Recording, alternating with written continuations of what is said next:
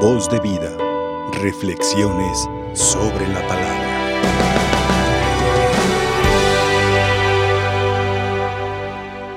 Si hemos escuchado la Eucaristía, hemos participado en esta semana, vemos la continuidad que ha habido en la palabra de Dios, tanto en la carta de San Pablo a los romanos como en el Evangelio de San Lucas. La carta de San Pablo a los romanos nos está ayudando a entender cuál es la vivencia de la fe. La grandeza de la fe que se va a manifestar también a través de las obras, a través del compromiso de cada día, a través del testimonio. Y ayer empezaba San Pablo a hablarnos de los modelos de la fe. Entre ellos el principal modelo que tenemos es Abraham, nuestro padre en la fe. Como escuchábamos ahora, el que creyó contra toda esperanza, creyó que habría de ser padre de muchos pueblos conforme a lo que Dios le había prometido.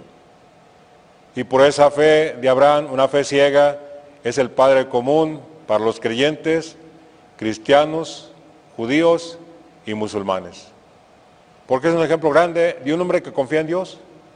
Y confía porque sabe perfectamente que el Señor nunca olvida sus promesas. Lo que Dios nos promete, lo que Dios nos pide, lo que Dios nos ofrece, Dios es fiel para cumplirlo.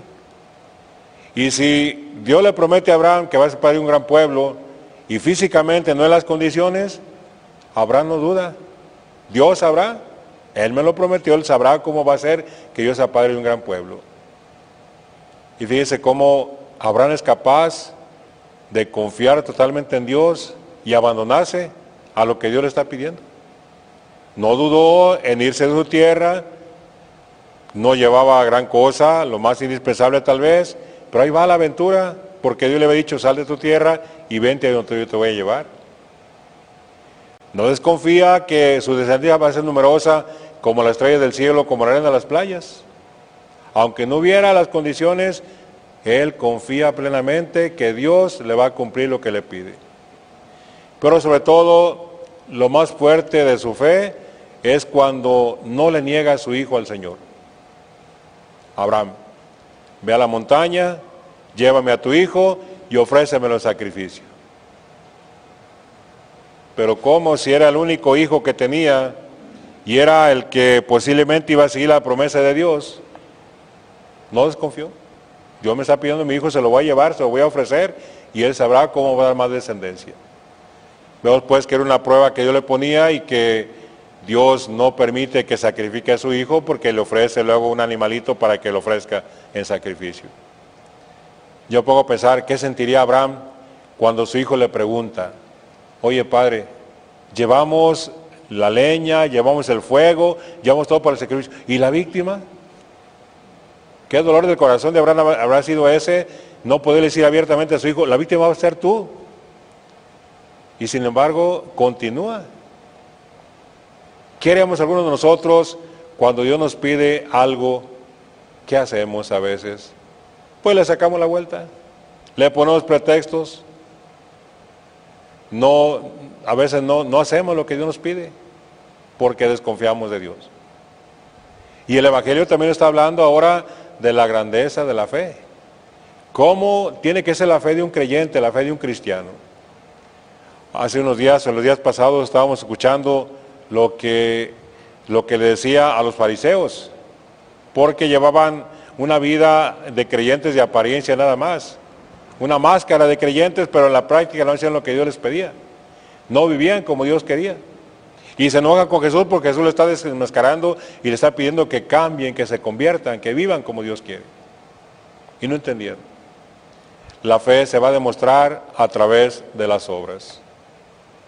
Hace unos días veía en una página de una, un lugar donde yo viví muchos años, que estaba pasando un fenómeno curioso y no porque es el resultado de la, sociedad actual. El suicidio, suicidio de muchos jóvenes, casi todos los días un suicidio. Y una, una ciudad muy católica, según eso, muy, muy, muy creyente. A mí se ocurrió poner ahí un, un mensaje en lo que estaban comentando todos, y yo, yo les ponía, esto que está pasando es fruto de lo que estamos viviendo en la familia. Familias sin fe, familias sin Dios, familias que han descuidado la formación cristiana de sus hijos. Ah, con eso levanté la polvareda entre todos, empiezan a contestar.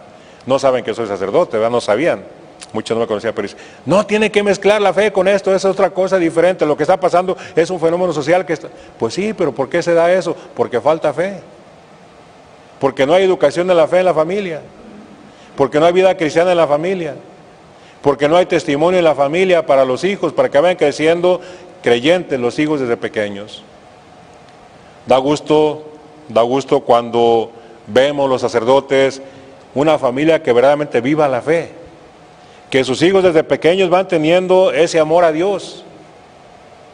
Ahí en la parroquia hay un niño que tiene yo creo unos tres años, cuatro cuando mucho, pero siempre que pasa de un lado a otro hace reverencia. ¿Por qué? Porque ve a sus papás que lo hacen. Cuando van a comulgar los papás, el niño va también con los papás, se sabe que no le vamos a dar la comunión, pero llegando ahí también hace algo. ¿Por qué? Porque lo han enseñado. ¿Cuántos papás enseñan a sus hijos a rezar antes de acostarse? Pero otros, ¿qué hacen? Nada. Dice el Señor ahora, yo les aseguro que todo aquel que me reconozca abiertamente ante los hombres, lo reconoceré abiertamente ante los ángeles de Dios. O sea, aquel que dé testimonio de mí, aquel que viva su fe, aquel que se comporte como cristiano, aquel que sea fiel a mis enseñanzas, yo lo voy a tener en cuenta acá. ¿Cuál es la respuesta de muchos muchachos en nuestro tiempo? Yo no sé, yo no pedí que me bautizaran. No me preguntaron si quería ser cristiano o no, si quería ser bautizado. Es que a mí déjeme vivir mi vida como yo quiera. Yo no, yo no pedí ser bautizado. ¿Y qué dice un muchacho creyente porque ha aprendido en su casa? Gracias porque empecé a recibir la vida de hijo de Dios desde pequeño. O sea, la diferencia. Entonces vean cómo es importantísimo el testimonio. Testimonio de vida cristiana en la familia, en la sociedad, para que las cosas cambien, para que vivamos una vida más cristiana, una vida más de armonía, donde no tengamos miedos a lo que estamos viviendo en nuestro tiempo. Otra de las cosas que nos recomienda el Señor es aprovechar en nosotros la acción del Espíritu Santo y que se manifiesta de dos maneras. Uno, viviendo, viviendo los acontecimientos y las oportunidades que tenemos para acercarnos a Dios. Dice el Señor, Aquel que blasfeme contra el, contra el Hijo del Hombre se le perdonará. El que diga una palabra contra el Hijo del Hombre se le perdonará. Pero aquel que blasfeme contra el Espíritu Santo no se le perdonará. ¿Y a qué se refiere esto? Ah, cuando desaprovechamos las oportunidades para irnos santificando. Porque el Espíritu Santo es el santificador. Y el Espíritu Santo nos mueve para que vayamos recibiendo los medios, para que vayamos aprovechando los medios que hay en nuestra vida cristiana para irnos santificando. Por ejemplo, cuando tenemos oportunidad de confesarnos y no nos confesamos. Cuando vivimos mucho tiempo sin participar de la comunión. Cuando se vive un estilo de vida que no va de acuerdo a la fe. Todos son signos que estamos negando la acción del Espíritu Santo en nosotros. Y cierra el Señor diciendo, no tengan miedo, déjense conducir por el Espíritu, que Él va a influir en ustedes y Él va a decirles, va a, darles lo adecuado en cada momento. No tengan miedo a lo que van a decir, no, porque el Espíritu Santo va a infundir lo que van a decir. Ojalá pues que diario le pidamos al Señor que nos conceda la gracia de ser sus testigos y sobre todo que nos dejemos conducir por el Espíritu Santo. Hoy tenemos el ejemplo de tres grandes mujeres la primera María, por ese sábado. Estamos ofreciendo la misa a la Santísima Virgen, Reina de los Apóstoles, ella que se dejó de seducir por el Espíritu Santo. Un gran ejemplo para nosotros, de alguien que se deja llevar por la acción del Espíritu Santo y que va haciendo en todo momento lo que Dios le pide, aunque le cueste. Tenemos también a Santa Margarita María, a la COC, esta religiosa de la visitación que tiene un privilegio especial por haber recibido la visita de Cristo nuestro Señor y haber recibido los mensajes de Jesús referente a su sagrado corazón. A mí me impresiona mucho lo que le dijo cuando le muestra el corazón. Mira, aquí está el corazón inflamado de amor, la llama de amor que tiene, que tanto ama a los hombres y de los cuales solo recibe ingratitudes. Y es lo que hacemos a veces con Jesús. no correspondemos a su amor. Y la otra mujer que celebramos, Santa Dubiges, una reina de Polonia, una mujer que a pesar de ser una mujer acomodada, de ser la reina, pero fue una gran apóstol de la caridad. Y es el testimonio de Jesús, hacer siempre bien lo que tenemos que hacer.